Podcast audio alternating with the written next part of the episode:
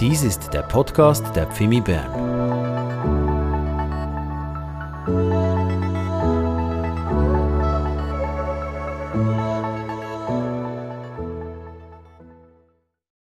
Halleluja. Ist Gott nicht gut? Lasst uns kurz unsere Augen schließen und unsere Hände ausstrecken zum Thron Gottes. Auch wenn du jetzt am Livestream bist, schließe mal deine Augen, strecke deine Hände aus zu Gott. Und wenn du gerade jetzt Versorgung brauchst, eine Berührung vom Herrn, dann möchte ich beten für dich. Vater im Himmel, wir danken dir dafür, dass du unser Versorger bist. Du siehst gerade jetzt diese Personen, die Not haben mit ihrem Beruf, mit ihrer Versorgung, ihren Finanzen und du bist der treue Geber. Herr, du bist so gut. Und ich setze jetzt einen Segen frei über dir, dass du Versorgung erlebst, Gunst erlebst, dass sich Türen dir öffnet für eine neue Arbeit, dass du neue Geschäftsbeziehungen erhältst, dass du erleben darfst, wie der Herr den Mammon bedroht und dir die Himmelsfenster öffnet. Und wenn du gerade jetzt Mangel hast, der Herr wird jeden Mangel stillen in deinem Leben. Halleluja. Und wenn du das bist, sage, das ist mein Gebet, das nehme ich jetzt für mich. Und da gibt es noch zwei, drei Personen, dass du leidest unter Schmerzen, du bist angefochten körperlich mit Krankheiten. Wir wollen beten, gemeinsam als Gemeinde auch für dich. Wenn du am Livestream bist und du bist körperlich angefochten, krank, wir wollen beten für dich. Und himmlischer Vater, wir beten auch für alle, die schwach sind, die leiden, die bedrückt sind, die krank sind, denn du bist ihr Arzt. Halleluja, wir preisen dich. Du bist derselbe gestern, heute und in Ewigkeit und du heilst, du berührst, du setzt frei, du richtest auf, du erquickst an Geist, Seele und Leib. Herr, und wir preisen dich darüber, dass du heute noch der bist, der Heilungen schenkt, Wunder wirkt, wo Ärzte nichts tun können. Du bist der Arzt, der da heilt. Und wenn das unser Gebet ist als Gemeinde und du dazu Amen sagen kannst, dann sag mal Amen. Amen. Halleluja. Ich habe eine Botschaft vom Herrn bekommen und ich möchte sie so weitergeben, wie ich sie erhalten habe. Es ist das Thema der 24 Ältesten vor dem Thron Gottes. Die Botschaft der 24 Ältesten vor dem Thron Gottes aus dem Buch der Offenbarung. Vielleicht hast du noch nie eine Botschaft dazu erhalten und du wirst das eine oder andere vertiefen müssen auch dann persönlich, und das ist gut so, wir wollen ja auch gegründet sein im Wort Gottes. Und ich möchte dir einfach Mut machen, dieses Thema auch für dich wie als ein Schatz, als eine persönliche Bereicherung, als eine Orientierung so wie zu nehmen und dann auch zu vertiefen. Und wir gehen hinein in diese vier Botschaften der 24 Ältesten, die sie aussprachen. Und die erste Botschaft, die wir finden, ist in der Offenbarung, Kapitel 1. Und da sehen wir, wie Johannes hörte, komm herauf. Und ihm öffnete sich eine Tür in den Himmel und er wurde im Geist emporgehoben und sah den Thron Gottes. Und auf diesem Thron saß einer, der hatte ein Aussehen brillierend, funkelnd wie Edelsteine. Sein Aussehen war wie ein Jaspis und wie ein Sardisstein. Gewaltig funkelte, leuchtete dieses Angesicht des Herrn. Und um diesen Thron war ein Regenbogen. Nicht ein Regenbogen, den wir kennen, sondern ein Regenbogen mit Smaragdfarben, in Grün, blau und violett. Und er war um diesen Thron herum. Und dann sehen wir, wie da 24 Throne waren und 24 Älteste darauf saßen mit weißen Kleidern und mit goldigen Kronen. Und weiter war da vor diesem Himmelsthron waren vier lebendige Wesen, Kreaturen, die sich unserer Vorstellungskraft oft auch entziehen. Aber die Bibel beschreibt sie, dass sie voller Augen waren, sechs Flügel hatten. Und das erste Tier sah aus wie ein Löwe, wo die Majestät und die Pracht des Herrn, der Herrlichkeit widerspiegelt. Das zweite lebendige Wesen hatte ein Angesicht wie ein Jungstier und zeigt die Macht und Kraft des Herrn. Und das dritte lebendige Wesen hatte ein Aussehen wie eines Menschensohns und zeigt dass er auch dann ganz Mensch wurde in seiner Herrlichkeit. Und das vierte lebendige Wesen hatte ein, ein Ansehen wie eines Adlers und zeigt die Allwissenheit und Allgegenwart Gottes. Und dann sehen wir vor diesem Thron ein kristallenes Meer, funkelnd. Es gingen Blitze aus und Donner und Stimmen. Und es ist Ehrfurcht einflößend. Und in dieser Situation beginnen die vier lebendigen Wesen und die 24 Ältesten sich niederzuwerfen, ihre Kronen niederzulegen und den Herrn zu anbeten. Und da sehen wir in der Offenbarung Kapitel 4, 11, dass sie ausrufen, würdig bist du, o oh Herr, würdig bist du, o oh Herr, zu empfangen Ruhm und Ehre und Macht, denn du hast alle Dinge geschaffen und alles ist durch deinen Willen geworden und so sind sie nun durch deinen Willen. Das ist die erste Botschaft der 24 Ältesten, wo sie den Herrn loben, preisen, ehren und als würdig erklären, weil er der Schöpfer ist aller Dinge. Die Schöpfung, alles, was wir sehen mit unserem natürlichen Auge, was wir erkennen in den Himmelswelten, die Sonne, der Mond, die Sterne, die Galaxien, ja bis ins kleinste Detail hinein, ins Meer oder in, in den Mikrokosmos hinein, alles hat der Herr geschaffen. Er ist der Schöpfer. Er ist der, der alles in Existenz sprach. Das Licht. Und es wurde Licht. Und es war Licht. Er sprach und er trennte den Tag von der Nacht und er setzte das Sonnensystem ein. Alles ist sein Ausdruck seiner Gedanken, die ganze Schöpfung, alles, bis er am letzten Tag, am sechsten Tag, den Mensch machte und sagte, der Mensch nun ist sehr gut. Und danach ruhte er. Und so sehen wir, dass die Schöpfung mit dem Geschöpf Gottes Gedanke ist und sie preisen es. Und wir wollen hier bei diesem ersten Aspekt wie dem nachempfinden, was will Gott mit dieser Schöpfung? Denn durch die Schöpfung erkennen wir Gottes Genialität. Es wird einmal der Moment kommen, wo niemand sagen kann, ich habe Gott nicht erkannt. Denn Gott ist durch die Schöpfung erkennbar, sagt Paulus im Römerbrief Kapitel 1, Vers 20. Jeder wird vor Gott dastehen und sagen müssen, sorry, ich habe dich abgelehnt, es war mir zu wenig, dich zu erkennen durch das, was du geschaffen hast als Schöpfer. Und so gibt es heute diese Herausforderung, Ja zu sagen zu diesem Schöpfer, zu dem, der über dir ein Ja gehabt hat und wo du sein Gedanke bist, sein Meisterwerk, ein Ausdruck seiner Liebe und seiner Kreativität. Und wenn wir das ignorieren, ablehnen, werden wir einmal in einen Erklärungsnotstand kommen und beschämt vor Gott dastehen, weil wir das ignoriert haben, dass er der Schöpfer aller Dinge ist. Und so gibt es einen prominenten Mann, Jakob, der hatte Not mit diesem Umstand, den Schöpfer, den Herrn aller Dinge anzuerkennen. Er sagte von sich, ja, das ist der Gott meiner Väter, Abraham und Isaaks. Aber er sagte nicht, das ist mein Gott, obwohl er in seinem Innersten sich sehnte nach Segen und nach Bejahung, nach der ersten Stellung. Er war so menschlich orientiert. Und es gibt ja vier Begriffe für den Menschen im Hebräischen.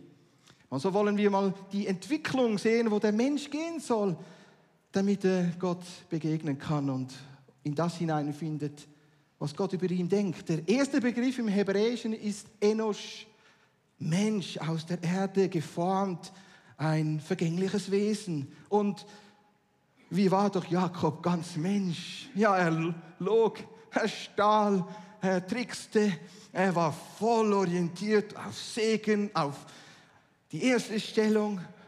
Und so gibt es heute diese menschlichen Aspekte. Gott sieht, wie du dich ausstreckst nach Segen im materiellen Bereich, dass du ein gutes Leben hast, dass es dir wohler geht und dass du ja keinen Mangel leidest. Gott sieht das. Und Jakob ging es nicht anders. Er wollte gesegnet sein. Er wollte ein gutes Leben haben. Er wollte sogar den Segen von seinem Vater Isaac. Und es, er war bereit dafür auch, seine Wege einzusetzen. Er hörte sogar auf den Rat seiner Mutter Rebekka. Wir dürfen nicht vergessen, dass es in diesem Zeitpunkt noch nicht das Gesetz gab. Ja, er handelte im Glauben, aber sein Innerstes war ganz menschlich. Ganz menschlich. Er wollte gut dastehen, gesegnet sein. Und so wurde er dann auch gesegnet. Aber er musste auch feststellen in seinem menschlichen Unterwegssein, dass es dann auch den Lohn gibt für sein Handeln. Und er musste flüchten, mit nichts außer mit seinem eigenen Leib und seinem Stab. Und er war ein Flüchtling, verhasst von seinem Bruder, gesegnet von seinen Eltern. Und in diesem Moment, wo er so unterwegs war, ganz auf sich alleine gestellt, in der Nacht nicht mehr weiter konnte, da schlief er, legte sich ein kleines ja, Piwak zugute. Ein Stein war da genug gut für seinen, seinen Schlafkissen und er schlief ein. Und in diesem Moment, wo er dann einschlief, träumte er und Gott begegnete ihm. Der Himmel öffnete sich und eine Himmelsleiter stellte sich vor ihm hin und die Engel stiegen hoch und nieder und der Herr stand ihm im Traum gegenüber. Boah, das hast du auch schon mal geträumt und du wolltest gar nicht träumen? Ja, wenn du träumst, dann träumt es mit dir. Und Jakob hat das nicht gewählt. Das war nicht sein Sender, den er ausgewählt hat. Er war sicher so auf dem Survival Guide Kanal. Und plötzlich kam da Gott TV. Ja, Gott begegnete ihm er hatte eine immense Offenbarung der Herrlichkeit Gottes und die Engel. Da war eine richtige Autobahn von Engeln hoch und nieder. Die hatten ja fast ein Tempolimit. Und Gott stand vor ihm und sprach zu ihm und sagte, das Land, auf dem du liegst, das gehört dir. Und ich werde es dir geben. Und ich werde dich segnen und, du wirst eine große Nation werden. Und ich werde überall, wo du hingehst, werde ich auch mitkommen. Und ich werde dich behüten und beschützen, denn ich bin der Gott Abrahams und Isaaks. Er, der ja gerade ein Flüchtling ist, soll eine große Nation werden. Da gab es ja nur noch seine Eltern, Isaac und die Rebekka. Das war dann gerade mal alles neben seinem Bruder Esau. Und dann reagiert er wieder ganz menschlich, ganz wie ein Enosch, ganz natürlich. Ja, wenn denn das so ist, dann werde ich auch. Und wie oft haben wir so äh, unsere Deals mit Gott? Ja, wenn du Herr, dann tue ich das so und so. Das dachte ich mal auch in meinem Leben. Ich wollte ja früher mal Fußballprofi werden. Es hat leider nicht ganz gereicht, aber immerhin habe schon ja, das eine und andere Tor geschossen. Ich sagte dann von Zeit zu Zeit, Herr, lass mich heute drei Tore schießen, dann werde ich Sonntag wieder in die Gemeinde gehen. Ja, das hat funktioniert.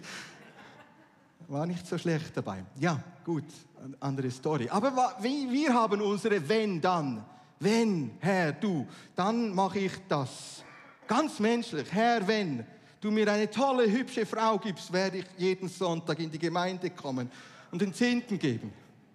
Hast du noch nie gebetet? Gut, okay. wenn, wenn, wenn, wie oft haben wir unser Wenn? Menschlich, ganz natürlich, unser Wenn und unser Aber. Wenn dann. Und Gott, ganz relaxed. Ich komme überall mit dir hin. Gott hat ja gesprochen zuvor.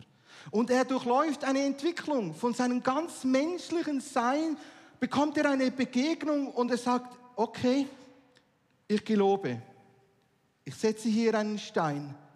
Es ist zwar mega schrecklich, was hier geschehen ist. Ich erkenne meine Menschlichkeit, meine Verfehlungen. Und wenn dir Gott begegnet, erkennst du immer deinen eigenen Zustand. Und sage, gut, hier setze ich diesen Stein, ich salbe ihn, das ist das Haus Gottes, Bethel. Und wenn denn das so klappt, werde ich dann den Zehnten geben, hat er gesagt. Kannst nachlesen. 1. Mose 28. Ganz menschlich. Und jetzt führt Gott ihn in einen zweiten Aspekt hinein, wo der Herr uns alle hineinführen will. Und das ist dieses Überwinderleben. Im Hebräischen heißt das Gewehr. Ein Überwinder der eigenen Wünsche und Triebe. Und wir sollen alle Überwinder sein in Christus Jesus. Wir sollen hineinfinden in das, was Gott hat.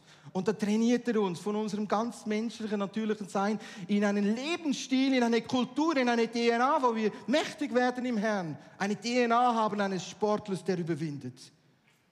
Und was musste er nun überwinden? Das, was er gesät hat.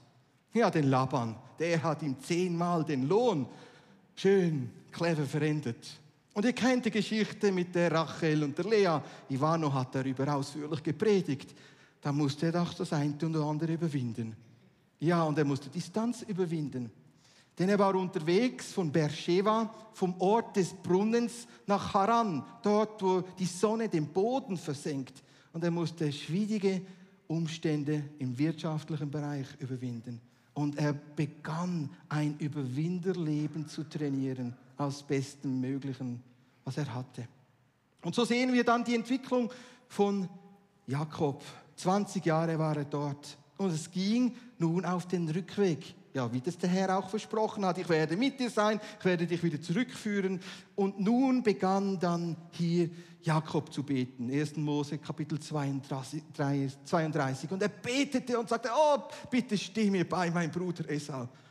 Wow, mächtiger Überwinder. Er betete. Wow, schon mal gute Sache, wenn wir als Überwinder beten um Beistand. Ja, das müssen wir auch tun, denn wir sind aus uns oft schwach und unzulänglich. Aber der Herr hilft gerne. Und er betete, oh, steh mir bitte bei. Und er hatte seine Taktik mit Versöhnungsgeschenken. Und er sandte da Versöhnungsgeschenke vorab. Und er wusste, sein Bruder Esau kommt mit 400 Soldaten ihm entgegen. Mit dem ist nicht gut Kirschen essen.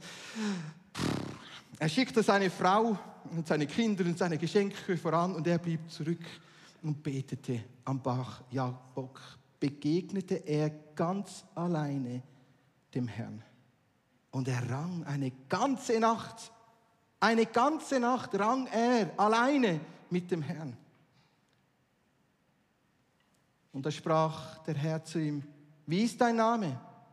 Wie ist deine Identität? Wie heißt du?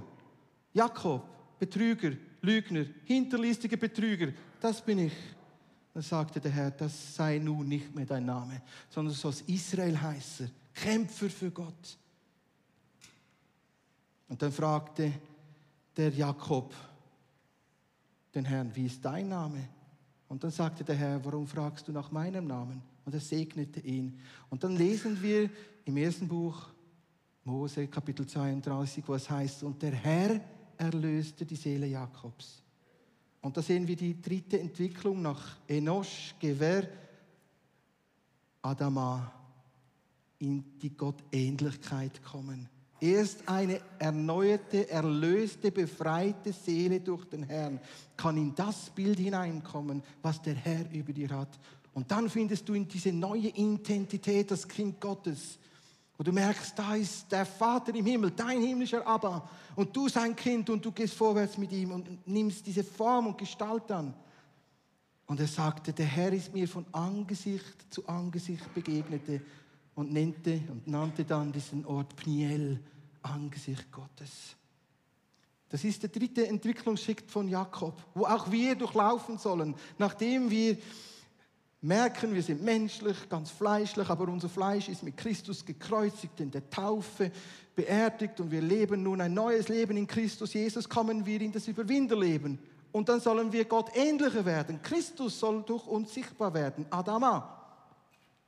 Aber das ist noch nicht alles. Es gibt einen vierten Entwicklungsschritt, den auch die Bibel im Neuen Testament klar umreißt und skizziert. Der vierte Entwicklungsschritt heißt Ich wo Gott im Mensch herrschen kann. Wo wir sagen, Herr, regiere du in mir, in meinen Gedanken, mein Gefühl. Nicht mein Wille ist entscheidend, sondern dein Wille. Nicht so wie ich will, sondern so wie du willst. Und das begann dann wieder zu arbeiten in Jakob. Ihr kennt ja die Geschichte, die Familie war nicht perfekt. Und die ganze Story mit Josef, da war ja Josef schon abgeschrieben als vom Löwen zerfressen und die Kleider brachten diese Botschaft zu Jakob, Josef ist tot und es hieß dann, nein, Josef lebt. Josef lebt. 1. Mose 45, 27.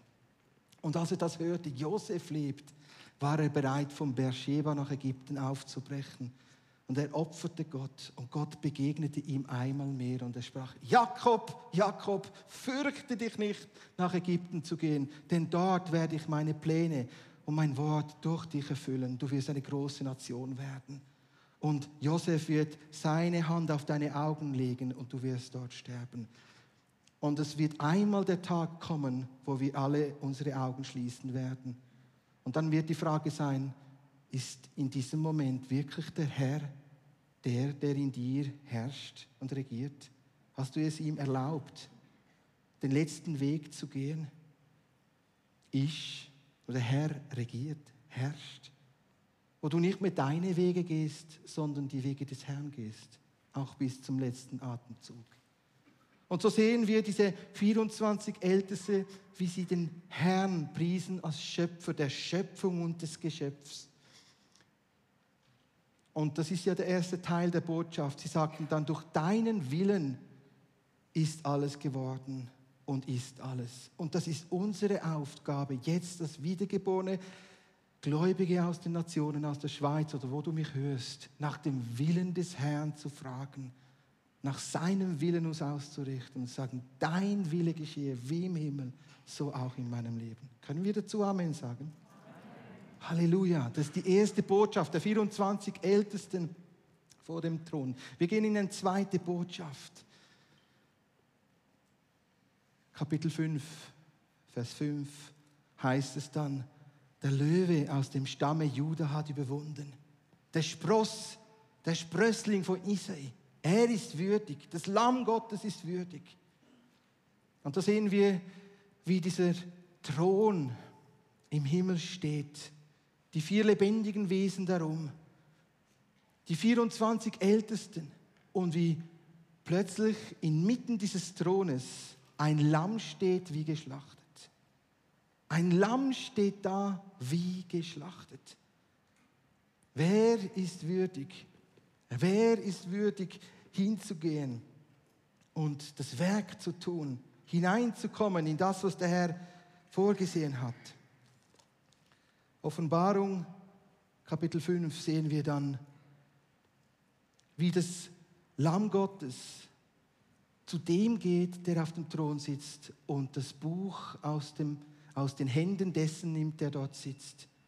Und er nimmt dieses Buch und als er, das Lamm Gottes, das Buch nahm, das versiegelt ist mit sieben Siegeln, da fielen die vier lebendigen Wesen nieder und die 24 Ältesten fielen nieder und sie nahmen ihre Harfen, ihre goldenen Schalen, wofür die Räucherwerke, die Gebete stehen, und sie singen ein neues Lied und singen, du bist würdig, du bist würdig, du bist würdig, Herr. Aus jeder Nation, aus jedem Stamm, aus jeder Sprache Menschen für dich zu erkaufen. Du bist würdig, Lamm Gottes, zu erkaufen Menschen für dich, damit sie dann herrschen hier auf Erden als königliches und priesterliches Geschlecht. Du bist würdig zu erlösen. Die zweite Botschaft der 24 Ältesten geht um die Erlösung, um den Erlöser. Und wie können wir nicht genug loben und preisen im Lobpreis für das Erlösungswerk? Manchmal pfeife ich ja zu Hause Christa hat manchmal das Glück, das mitzuhören. Sogar im Lift, wenn ich so hochfahre, in meinem Block, wo ich wohne, dann pfeift es hoch, pfeift es runter. Nicht, weil ich einen Vogel habe, sondern weil, weil der Herr in mir einen Lobpreis weckt. Es pfeift, es singt, es lobt, weil ich erlöst bin. Und das soll geschehen, auch in deinem Leben dass du beginnst einzustimmen in diesen Lobgesang der 24 Ältesten und sagst, du bist würdig, denn du hast dir aus jeder Sprache und Kultur und Nation eine Menschheit erworben, die für dich dasteht und dich lobt. Und so wollen wir diesen zweiten Aspekt anschauen, die Erlösung. Und es gibt ein ganz prominentes Beispiel, wo für die Erlösung steht, und das ist Mose ein Vorbild, ein Vorläufer, ein Schattenbild auf Jesus Christus, auf Jeshua, den, der da kommen wird. Und so heißt es im fünften Buch Mose, Kapitel 18, Vers 15, einen Propheten wie mich werde ich euch geben, einer aus den Brüdern und auf ihn hört. Einen Propheten wie mich, sagt Mose, wird kommen, der wird mir gleich sein. Auf ihn hört. Und so gibt es diese Parallele Mose zu Jesus. Und so sehen wir nun in einem nächsten Aspekt an, wie diese Parallelen sind und was wir daraus lernen können. Es gibt wunderbare Parallelen zwischen Mose und Jesus. Und am Ende werde ich dann auch noch zwei, drei Aspekte sagen, wo sie unterschiedlich sind. Aber lass uns mal hinhören, wo sie gleich waren. Sie wurden geboren mitten in einer Zeit, wo es Tyrannen gab. Mose unter dem Pharao, Jesus unter Herodes. Beide waren in einer Zeit Kleinkinder, als die männlichen Knaben ermordet wurden. Pharao ertränkte die männlichen Knaben im Nil und Herodes verübte einen Genozid unter den männlichen Knaben bis zwei Jahre in Bethlehem. Beide waren in Ägypten. Mose war in Ägypten und Jesus floh nach Ägypten. Beide waren Hirten. Jesus sagte, ich bin der gute Hirte. Und Mose wurde dann 40 Jahre Hirte in Midian bei Jethron und danach 40 Jahre war er Hirte des Volkes Israel. Beide hörten die vernehmbare akustische Stimme des Herrn. Jesus bei der Taufe im Jordan auf dem Berg der Verklärung und Mose auf dem Berg Sinai. Und zuvor, als er beim brennenden Dornbusch stand. Beide wurden abgelehnt. Mose wurde abgelehnt von Aaron und Miriam, weil er eine äthiopische Frau heiratete. Und Jesus wurde abgelehnt von seinen Brüdern, weil er nichts aß. Beide wirkten gewaltige Wunder und Zeichen. Denken wir nur daran, wie Mose mit seinem Stab zweimal an einen Felsen schlagen konnte, es kam Wasser heraus. Und Jesus betete für einen Blinden zweimal und er sah. Beide konnten Brot vermehren. Mose schenkte das Manna in der Wüste und Jesus sagte selbst, ich bin das Brot des Lebens und er vermehrte Brot zweimal Johannes 6 und sagt, ich bin das Brot des Lebens. Wer von diesem Brot isst, wird leben in Ewigkeit. So sehen wir diese Parallelen. Beide wurden berufen zu leiten und zu erlösen. Und wie hat doch Jesus eine Gruppe, eine Schar angeleitet? Beide beriefen zwölf, Jesus zwölf Apostel und Mose zwölf Kundschafter. Beide beriefen 70 70 Älteste bei Mose und 70, wo Jesus im Lukas 10 aussandte. Beide bewirkten ein Erlösungswerk, das denn auf den ersten Anschein den Eindruck hinterließ, es war für nichts. Mose erlöste das Volk Israel aus Ägypten und sie mussten danach 40 Jahre in der Wüste umherwandern und bei Jesus dachte man, jetzt ist er tot haben wir doch gedacht, er erlöst Israel. Und erst mit der Zeit verstanden sie, dass der auferstandene Jesus lebt und dass sich hier das Wort des Herrn erfüllte. Beide wurden verwandelt und leuchteten. Wie haben sie doch den Mose angeschaut und dachten, was ist mit dir passiert? Du leuchtest. Lass uns einmal eine Decke über dein Angesicht legen. Du strahlst so fest. Du hast viel zu viel Lumen. Komm, wir drehen das einmal herunter. Und bei Jesus, der leuchtete auch auf dem Berg der Verklärung. Beide stifteten einen neuen Bund. Jesus in seinem Leib, mit seinem Sterben, seiner Hingabe, und sagt, es ist ein neuer Bund. Und Mose mit dem Peschach, wo er danach sagte, mit diesem Blut des Bundes besprenge ich dann die zehn Worte des Herrn zu Sinai, den Dekalog, die zehn Gebote. So gibt es wunderbare Parallelen zwischen Mose und Jesus. Und sie zeigen uns, wie präzise die Bibel ist. Denn es musste ein Prophet kommen wie Mose. Und Jesus war wie Mose, aber doch nicht gleich. Und so sehen wir die Unterschiede. Mose konnte sich selbst nicht erlösen, sondern er brauchte Erlösung. Das ist ein Unterschied. Jesus war der finale Erlöser. Ein weiterer Unterschied ist, dass wir sehen, dass Mose für Israel kam. Aber Jesus kam nicht nur für Israel, zuerst für Israel und danach für die Nationen, damit alle ihn beginnen zu loben und zu preisen und die Erlösung haben.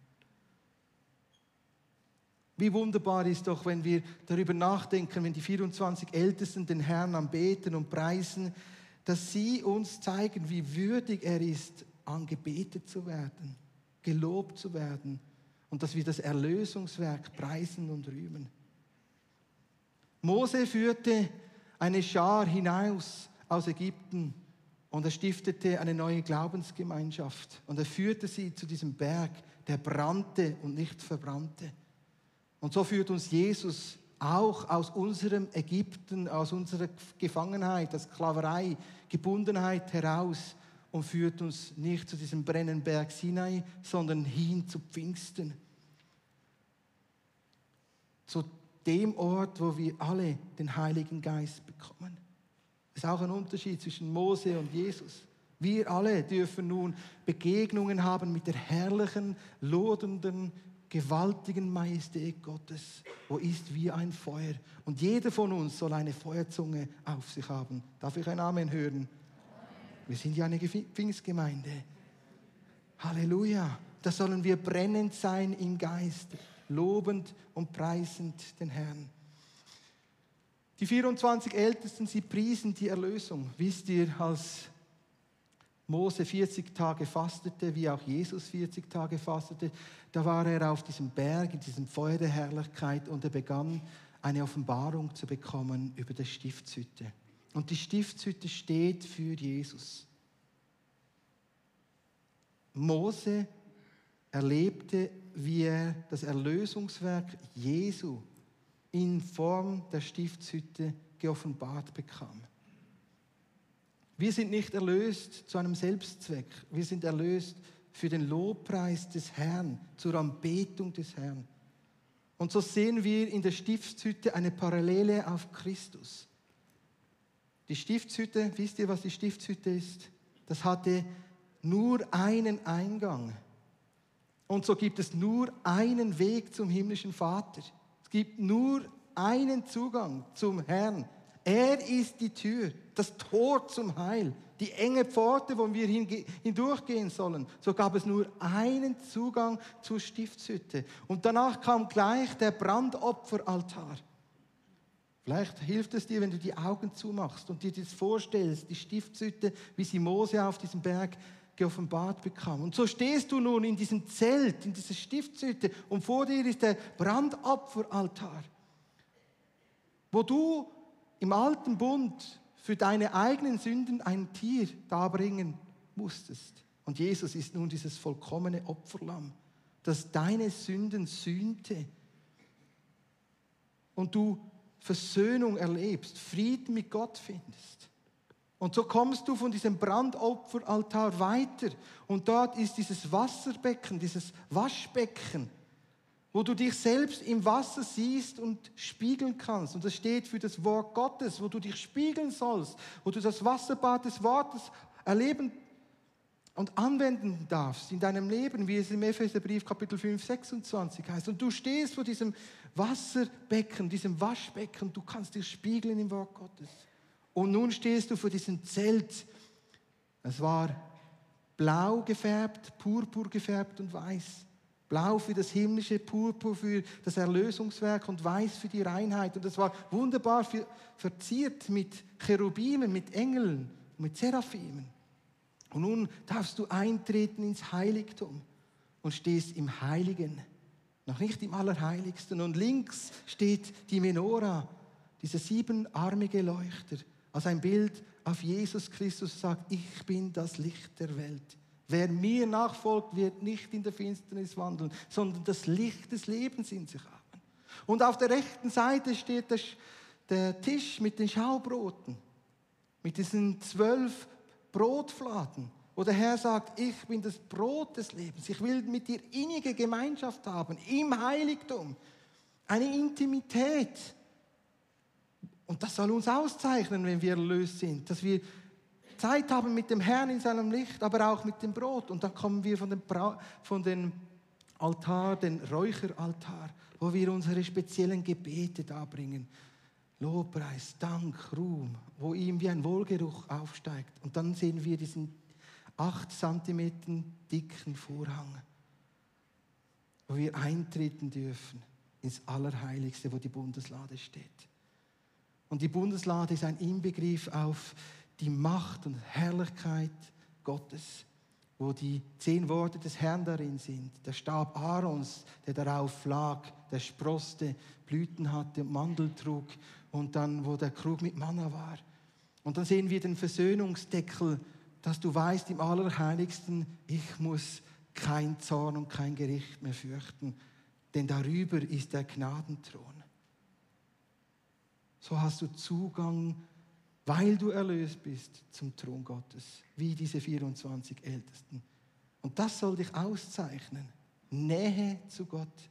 Denn der Vorhang ist Christi Leib, der sich dir geöffnet hat durch seinen Tod. Hebräerbrief Kapitel 10, 19 und 20.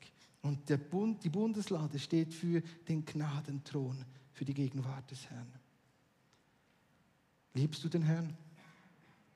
Lasst uns mal kurz aufstehen und erhebe mal deine Hände und preise ihn für die Erlösung. Sag einmal, danke Jesus.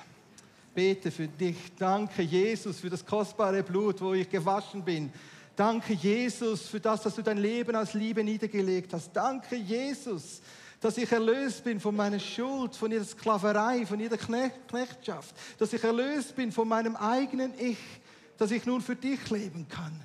Danke für diese wunderbare Erlösung, dass ich Zutritt habe zum Allerheiligsten. Herr, wir loben dich, ich preise dich für all das. Herr, wir rühmen dich, dass wir als erlöste Schar hier aus Bern dich rühmen dürfen, als dieses Lamm Gottes, das würdig ist, dieses Buch zu nehmen mit diesen sieben Siegeln. Halleluja. Amen. Nimm doch bitte Platz. Wir kommen zum dritten Aspekt. Die 24 Ältesten, sie stehen vor Gottes Thron und erleben, wie sie hier einmal mehr eine Offenbarung bekommen, einen Wesensaspekt bekommen. Wir sind dazu berufen, als erlöste Schar zu herrschen als Könige, heißt es in Offenbarung 15. Ist eine königliche, priesterliche Nation zu herrschen. Und so ist der dritte Aspekt die Herrschaft Gottes.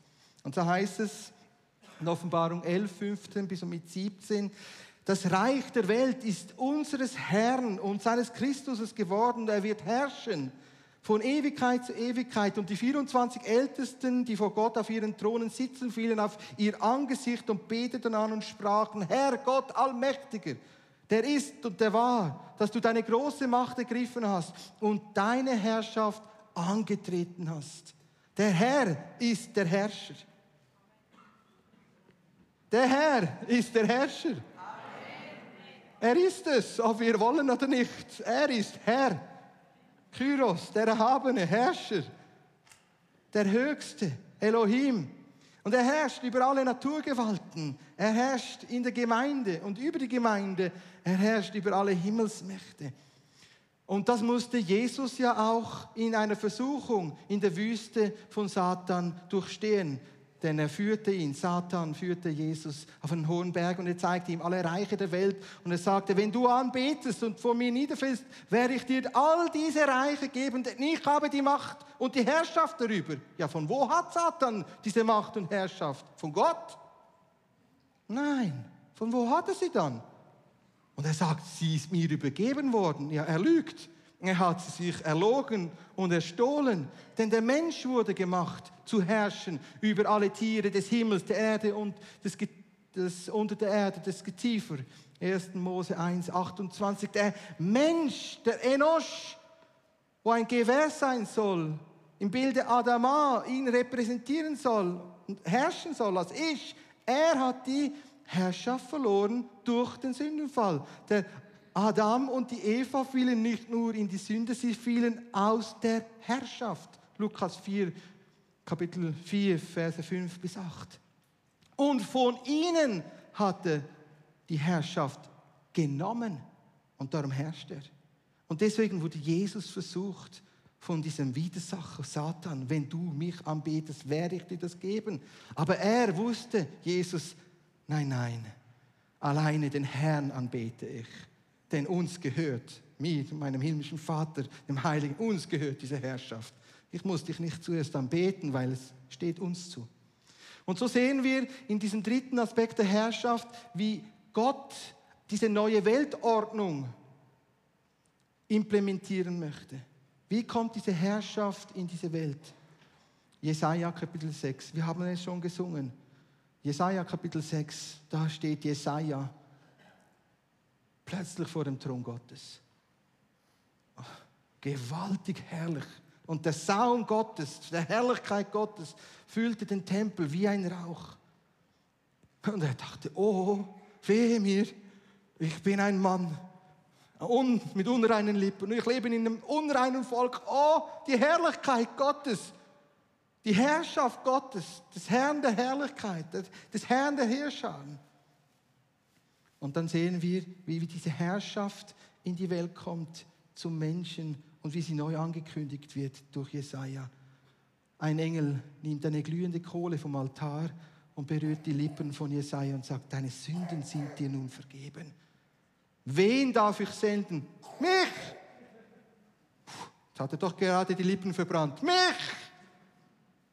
Aber er hat nun geheiligte, gereinigte Lippen. Und was soll er proklamieren? Die Herrschaft Gottes. Die Herrschaft Gottes mitten in einem Volk der Untreue, wo gerade durch das Gericht geht. Ein Teil ist schon im Exil bei Daniel. Und ein weiterer Teil kommt dann noch ins Exil, weil sie ungehorsam sind. Und da sehen wir, Jesaja 7,14. Und der Herr wird euch ein Zeichen geben. Die Jungfrau wird schwanger werden und sein Name wird sein Immanuel. Das ist der Beginn und das Ziel der Herrschaft Gottes, Jesus. Weil das ist der Plan von Anfang an.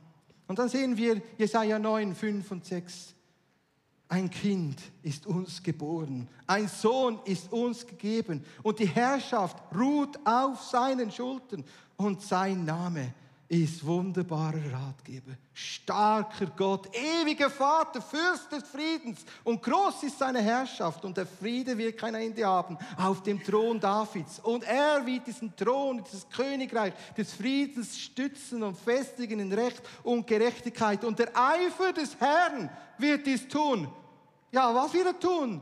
Die Herrschaft etablieren mitten in einer gefallenen Welt wo zersetzt ist von Sünde, Brutalität und Perversion, sagt der Herr, aber ich habe noch etwas anderes für euch. Dies ist die echte Weltordnung. Und da müssen wir auch keine Ängste haben von irgendwelchen Verschwörungen. Der Herr lacht diesen Verschwörungen, sagt der Psalmist Psalm 2, denn der Herr hat das letzte Wort. Und seine Weltherrschaft und Weltordnung wird sich durchsetzen am Ende der Tage. Amen. Und dann ist die Frage, bist du unter dieser Weltherrschaft, dieser Herrschaft Christi? Und Jesaja prophezeit und sagt, es wird dann mal einkommen, ein Spross aus der Wurzel Isai. Er wird kein Ansehen haben. Er wird verachtet sein. Er wird unsere, deine und meine Sünden tragen. Alle Krankheiten wird auf ihn kommen. Und durch seine Striemen haben wir Heilung. Und durch sein Tragen der Sünden haben wir Frieden mit Gott. Und er wird viele zur Gerechtigkeit führen. Und er proklamiert diese Herrschaft Gottes, wo kommt in Christus Jesus, wo nun in dir angebrochen ist wo du sagen kannst, komm Reich Gottes, komm Reich Gottes, lass deinen Willen geschehen wie im Himmel, so in meinem Leben und durch mein Leben. Deswegen sollen wir beten als Jünger Jesu, komm, Reich, Herrschaft Gottes. Wir sind berufen zu herrschen, zu beten, dass das Reich Gottes sich in uns und durch uns, durch die Kraft des Heiligen Geistes offenbart. Das ist die Berufung der Gemeinde. ein Gegenpol zu sein, eine Kontrakultur zu dieser heutigen Zeit. Amen. Das ist ein Challenge, aber eine gute Challenge. Wir sollen wachsen in die Fülle Christi hinein. Die Herrschaft, sie wird besungen und gelobt und gerühmt. Und ich sage dir, wenn du den Teufel widerstehst, er wird fliehen von dir. Wenn du ihm standhaft widerstehst und sagst, stopp, er muss fliehen, weil das Königreich des Herrn ist mit dir und bei dir. Lasst uns dies nicht vergessen. Wir sind Himmelsbürger, versetzt vor diesem Reich der Welt, der Finsternis hinein, das Reich des Sohnes, wo er herrscht, in seinem Licht und mit seiner Liebe. Amen. Lasst uns nicht vergessen, wohin wir zulaufen. Und dann sehen wir, dass ja das, das prophezeit und angesprochen und gesungen, besungen wird von den 24 Ältesten im Kapitel 11. Die Herrschaft ist seins. Sein ist die Herrschaft über allen Reichen, über Amerika, über der Hamas, über Israel, über was auch immer, kannst selbst noch einsetzen. Und wenn wir beten und unsere Hände am Thron Gottes haben, es wird etwas bewirken. Hab Glauben. Verliert den Glauben nicht, dass Gott Großes tut. Jesus sagte, mein Reich ist nicht von dieser Welt. Wenn es so werde, wäre, hätte die, die für mich sind, für mich gekämpft. Das sagte vor Pilatus. Mein Reich ist nicht von dieser Welt. Von wo ist es? Von dem, der Milliarden von Engeln zur Rechten und zur Linken in einem Nu so schenken kann. Lasst uns die Herrschaft Gottes neu erbitten und eine Offenbarung erbitten, was es ist. So kommen wir zur letzten Botschaft der 24 Ältesten. Kapitel 19, Offenbarung 19, 1 bis und mit 5. Und ich hörte eine laute Stimme, wie von einer Volksmenge. Wow. Ich hörte eine laute Stimme, wie von einer Volksmenge. Und sie priesen und sagten, Halleluja, das Heil und die Herrlichkeit und die Macht unseres Gottes sind gekommen. Und die Gerichte des Herrn sind wahrhaftig und gerecht. Und er hat die große Hure gerichtet, wo die Erde verführt mit ihrer Pornografie, ihrer Unzucht. Und er wird die rächen, wo seine Kinder, seine Diener ermordet haben. Und dann hören wir das zweite Halleluja. Halleluja! Und der Rauch die Gebete stiegen auf von Ewigkeit zu Ewigkeit. Und die 24 Ältesten und die vier lebendigen Wesen fielen nieder und beteten an den, der auf dem Thron sitzt. Und sie sagen Amen. Und der Vers 5, den müsst ihr euch auch mal auf der Zunge vergehen lassen. Da heißt es, lobt den Herrn, alle ihr Diener, die ihr den Herrn fürchtet, klein und groß. Loben wir den Herrn über die Gerichte, die er vollstreckt und vollzieht kenne fast kein Lobpreislied über das Gericht des Herrn. Aber hier haben wir eins. Der Herr ist der gerechte Richter und seine äh, Gerichte sind gerecht. Und so kommen wir zum Abschluss. Ich möchte dir zum Ende Jesus als Richter vorstellen, der würdig ist, auch zu richten. Das heißt in der Offenbarung, dass er gerecht richten wird. Und seine Gerichte sind vollkommen gerecht und wahrhaftig. Im Johannesevangelium Kapitel 5, 22 lesen wir und sehen wir, dass der Vater Jesus die Gerichte übergeben hat und dass der Vater niemand richtet. Und dass wir, die wir an ihn und an sein Wort glauben, nicht unter Gericht stehen. Darf ich mal ein Amen hören? Du musst keine Angst haben beim Wort Gericht. Auch darfst du wissen, du bist vom Zorn hinübergegangen zur Gnade. Aber Gott wird trotzdem gerecht richten.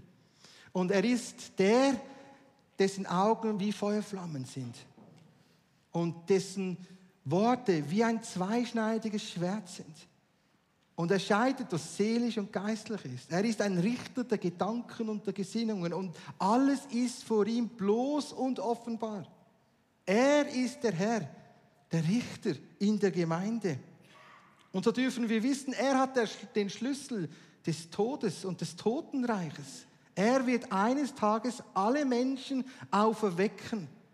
Diejenigen, die an ihn geglaubt haben, zum Guten und diejenigen, die ihn abgelehnt haben, zum Gericht, heißt es im Johannesevangelium 5, Verse 26 bis mit 28. Und er ist der, der heute schon die Nieren prüft. Er erforscht die Herzen. Er ist der, der sitzt und sein Gericht wird gerecht sein, weil er alles notiert hat, weil er alles aufgeschrieben hat. Und dann wird er sagen, schau, ich bin der Richter. Die, die in Christus Jesus mit ihm leben, kommen vor das Preisgericht und bekommen Lohn für das, was in Christus Jesus getan haben. Sie werden belohnt und Jesus sagt, ich werde dir nun deinen gerechten Lohn geben für deine Mühen, für dein Geben, für dein Überwinden, für deine Hingabe, für deine Treue, für deine Liebe zu mir und zu meinem Wort, wo du gehabt hast bis zum Ende, weil du für mich gestanden bist, so wie es Ivano letzten Sonntag gesagt hat über Stephanus. Der Herr ist gestanden und der Herr ist aufgestanden für ihn. Und dann gibt es aber auch das Gericht für die, die ihn abgelehnt haben. Weil auch das ist Gerechtigkeit. Und dann wird er aufstehen und deine eigenen Taten werden gegen dich zeugen. Nicht der Herr, sondern dein eigenes Handeln oder Nichthandeln, deine Verantwortung, die du übernommen hast. Und er wird sagen, schau, das ist dein Leben. Und deswegen erfüllt es uns auch mit dieser Furcht des Herrn, heute Entscheidungen zu treffen für ein Leben mit Christus und für Christus und unser ganzes Leben ihm zu geben, wie wir es gesungen haben. Zu ihm zu stehen und sich senden zu lassen. Und dann darfst du wissen, er ist auch der Herr für und der Richter für die Gemeinde und sagt, ich bin der Fürsprecher für die Gemeinde. Die Gemeinde, die Gemeinden sind in meiner rechten Hand. Ich wandle in den Gemeinden. Ich bin der treue Zeuge, das treue Ja und Amen, der treue und der wahrhaftige. Aber ich bin auch der Richter der Welt, als Fürst des Lebens, als König der Könige. Und so sehen wir dann die verschiedenen Gerichte, das werde ich vielleicht ein anderes Mal einbringen können. Das Gericht über die Nationen, die nicht den Willen des Herrn getan haben. Und über das Gericht über die, die verloren gehen, die nicht gefunden werden im Buch des Lebens, am jüngsten Tag, beim weißen Thron, die verloren gehen. Auch das gehört zu Gott. So schließe ich diese Verkündigung. Ich bitte die Lobpreiser nach vorne zu kommen. Die Botschaften der 24 Ältesten Sie rufen uns auf, uns auszurichten, nicht nur auf das, was uns passt, nicht nur auf das Eingepfropftsein in den Segen Abrahams, Isaaks und Jakobs, auf das, dass wir einen Wandel und eine Entwicklung haben als Jünger des Herrn, sondern dass wir auch verstehen, wie kostbar die Erlösung ist. Der Erlöser und wie er uns hinführt zum Thron, durch den Vorhang hindurch. Und die Botschaft der 24 Ältesten zeigt uns auch, dass wir zur Herrschaft berufen sind. Zu beten, komm, Reich Gottes. Komm, Herr, bald. Maranatha, Herr, komm bald. Etabliere dein Himmelsreich. Und der vierte Punkt ist, eines Tages werden wir alle vor dem Herrn stehen. Und wir werden Lohn empfangen für unsere Mühen. Vor dem Preisgericht des Herrn. Und für das, was du dich investiert hast, wird der Herr dich belohnen. Und wenn du heute merkst, du lebst nicht mit Jesus, du kennst Jesus nicht persönlich, ist heute der Tag deiner Rettung. Du darfst ihn annehmen. Und wir wollen bitten im Namen Jesus, dass du jetzt das in Freimütigkeit und Freiheit tun kannst und sagen kannst, ich wende mich ab von meinem eigenen Leben, von der Nachfolge wie es die Welt tut. Und ich komme auf diesen schmalen Weg, durch die schmale Pforte, auf den Weg in die Nachfolge. Und ich entscheide mich für Jesus Christus, dass er heute am 4. Februar, oder wenn du es später siehst, kommenden Datum, meinen Namen einschreibt ins Buch des Lebens. Wenn du diese Entscheidung noch nicht getroffen hast für Jesus, es gibt keinen besseren Tag als heute. Jetzt. Jesus liebt dich. Wenn Sie sich durch diese Verkündigung angesprochen fühlen, nehmen Sie doch mit uns Kontakt auf unter info@fimibern.ch. Wir sind gerne für Sie da. Gottes Segen und auf Wiederhören.